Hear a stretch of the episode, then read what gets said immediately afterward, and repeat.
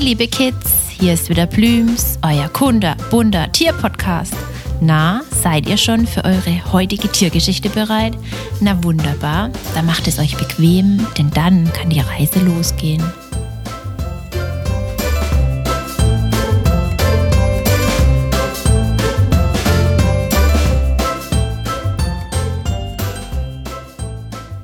Wer bewohnt denn sehr oft unsere Dachböden und kam schon mit den ersten Schiffen als blinder Passagier in der ganzen Welt herum? Die Hausratte. Wir haben ja schon einiges über ihren Verwandten, die Wanderratte, gehört und dass sie eigentlich die Ratten sind, die man sich so vorstellt, wenn man an Ratten denkt.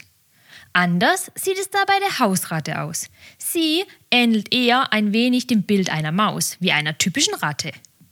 Die kleinen Nager sind eher schlanker vom Körperbau und haben im Gegensatz zu der Wanderratte nicht so einen kräftigen Schwanz, der kürzer als ihr Körper ist, sondern einen eher dünnen Schwanz, welcher aber mit bis zu 23 cm meist ein bis zwei Zentimeter länger wie ihr Körper ist.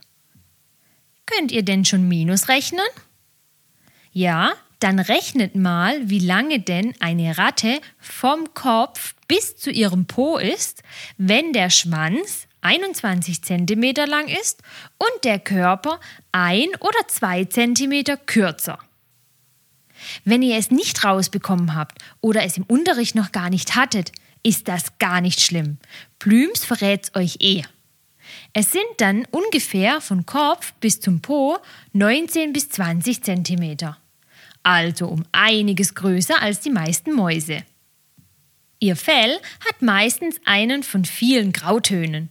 Je nach Art können sie noch etwas braun dazu haben und einen hellen bis weißen Bauch. Aber nicht nur der Körper und der Schwanz unterscheiden sich von der Wanderratte, sondern auch der Kopf. Die eigentlich kleineren Hausratten haben dafür die größeren Augen und Ohren. Die Schnauze der Hausratte ist auch viel spitzer geformt als bei der Wanderratte. Wisst ihr noch aus der Folge der Wanderratte, wer der Vorfahre unserer Farbratten zu Hause war? Denkt mal kurz nach.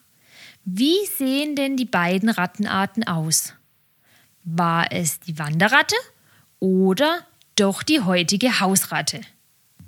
Ja, stimmt, es war die Wanderratte also nicht die Hausratte, obwohl man sich durch den Namen Hausratte sehr schnell verwirren lassen könnte. Aber ihr wisst es ja mittlerweile schon viel besser. Auch die Hausratte war vor vielen, vielen Jahrtausenden nicht bei uns heimisch, sondern eher in viel wärmeren Gegenden, die auch viel felsiger waren, wie in Teilen Asiens und im Himalaya. Doch wie sind sie zu uns und in die ganze Welt gekommen? Überlegt mal kurz, wo sind sie denn noch gleich als blinde Passagiere am Anfang der Folge mitgefahren? Auf den Schiffen. Vor vielen, vielen Jahren, weit bevor wir mit den Flugzeugen sehr schnell überall hingekommen sind, waren die meisten Routen über das Wasser. Denn zum einen ging das auch viel schneller, weil man den direkten Weg an das andere Ufer nehmen konnte und dazu noch viel Gepäck und Fracht laden konnte und zum anderen, weil früher sehr viele neue Länder und Inseln entdeckt werden konnten. Doch, wie kommen denn die Ratten jetzt an Bord? Das ist ganz einfach. Ratten sind sogenannte Kulturfolger.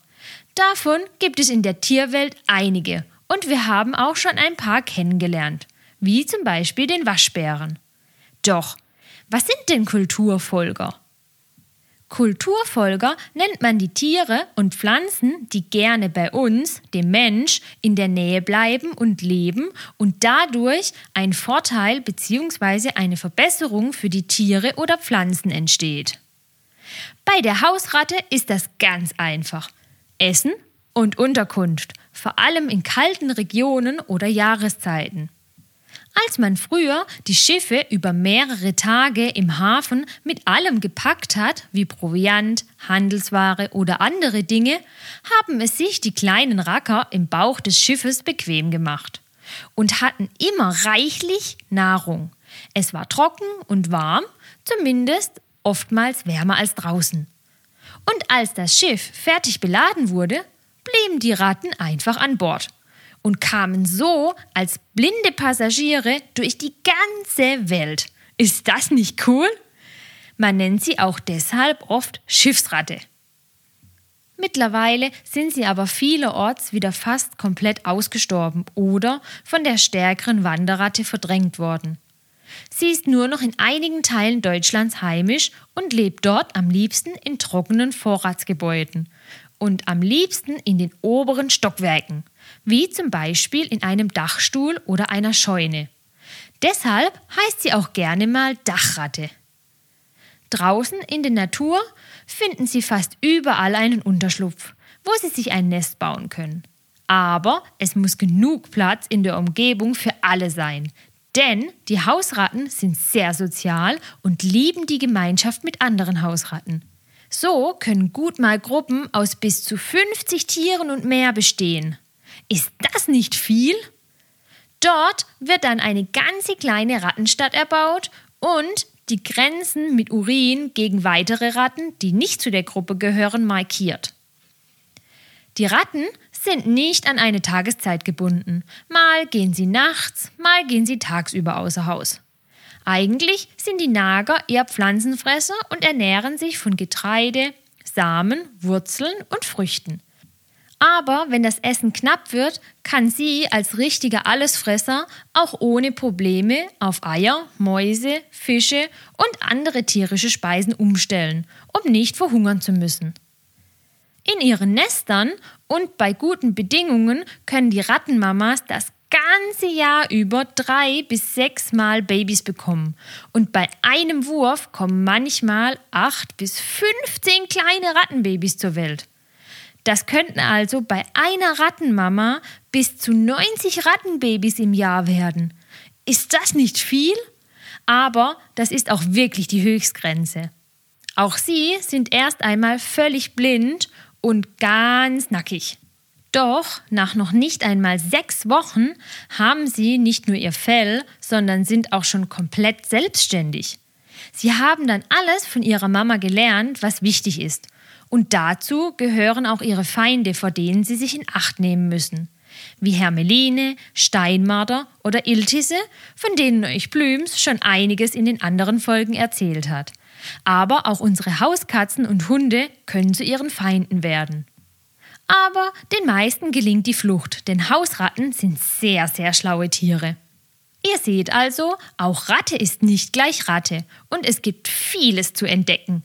Wenn ihr das nächste Mal vielleicht eine Maus oder Ratte entdeckt, dann schaut ganz genau hin. Ist es eine Wanderratte? Eine Hausratte?